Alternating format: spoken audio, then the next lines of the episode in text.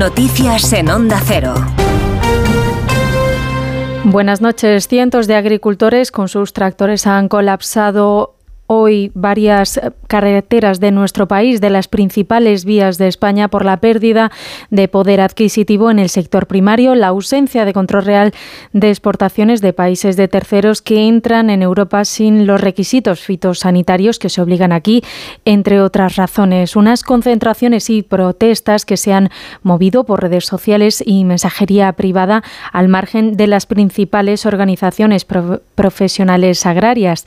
Para hoy eh, se prevén nuevas concentraciones frente al puerto de Castellón o ante la sede del Gobierno vasco. La Comisión Europea ha presentado entre estas protestas una recomendación para reducir las emisiones de efecto de gases de efecto invernadero en la Unión Europea en un 90% hasta 2040 respecto a los niveles de 1990. Es una meta que rebaja las aspiraciones de establecer un objetivo vinculante, pero que abre el camino hacia una segunda fase del Pacto Verde Europeo. Corresponsal en Bruselas, Jacobo de Regoyos. Ahora mismo hay dos objetivos jurídicamente vinculantes, reducir las emisiones en un 55% esta década y cero emisiones a mitad de siglo. La reducción anunciada del 90% de las emisiones en el 2040 aún tendrá que ser discutida por los Estados miembros y el Parlamento Europeo en el próximo ciclo político tras las elecciones europeas en junio con el nuevo Ejecutivo Comunitario. En medio de las protestas de los agricultores, en este mismo documento la Comisión se ha abstenido también de fijar un objetivo de reducción de emisiones para este este. En el Reino Unido, el rey Carlos III se ha trasladado a la residencia campestre de Norfolk un día después de que se anunciara que padece cáncer. Antes de abandonar Londres, ha recibido la visita de su hijo, el príncipe Harry, que ha viajado solo desde Estados Unidos. El Palacio de Buckingham no ha precisado qué tipo de cáncer padece, aunque el primer ministro Rishi Sunak ha desvelado que la enfermedad se ha diagnosticado en una etapa muy temprana. Corresponsal en Londres, Celia Maza. Carlos III ha saludado a la gente desde el coche oficial que le ha llevado a tomar un helicóptero destino a su residencia de campo, pero a Camila se la ha visto con un gesto más serio. El hecho de que en menos de 24 horas el príncipe Harry haya llegado a Londres a verles también denota que no se trata de un asunto menor.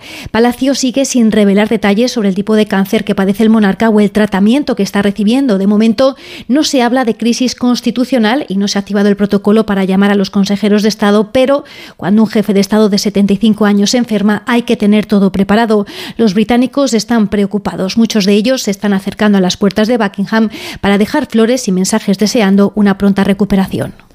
En Chile ha fallecido el expresidente Sebastián Piñera después de que el helicóptero en el que viajaba haya caído sobre un lago en la región de Los Ríos, en el centro del país andino. Piñera viajaba junto a otras tres personas que han sobrevivido, pero el expresidente, que era el que pilotaba, ha quedado atrapado en el helicóptero mientras se hundía en el lago. Lo ha confirmado la ministra del Interior chilena durante una rueda de prensa en la que ha destacado que las otras tres personas a bordo han podido llegar por sus propios medios a la orilla. El presidente Gabriel Boric ha declarado luto nacional.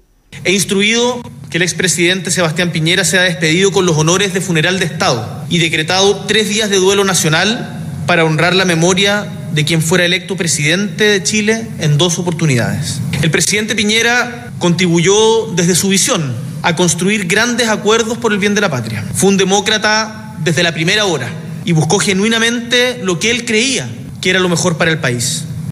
Y en Badalona los bomberos buscan a tres personas que podrían estar entre los escombros de un edificio cuyo interior se ha derrumbado. La parte interna del inmueble se ha venido abajo al haber cedido el forjado de la construcción. El edil de la localidad barcelonesa, Javier García Albiol, asegura que la documentación del ayuntamiento no consta que la finca estuviera en mal estado y que los vecinos le han comunicado que el edificio había pasado la inspección técnica el pasado mes de enero.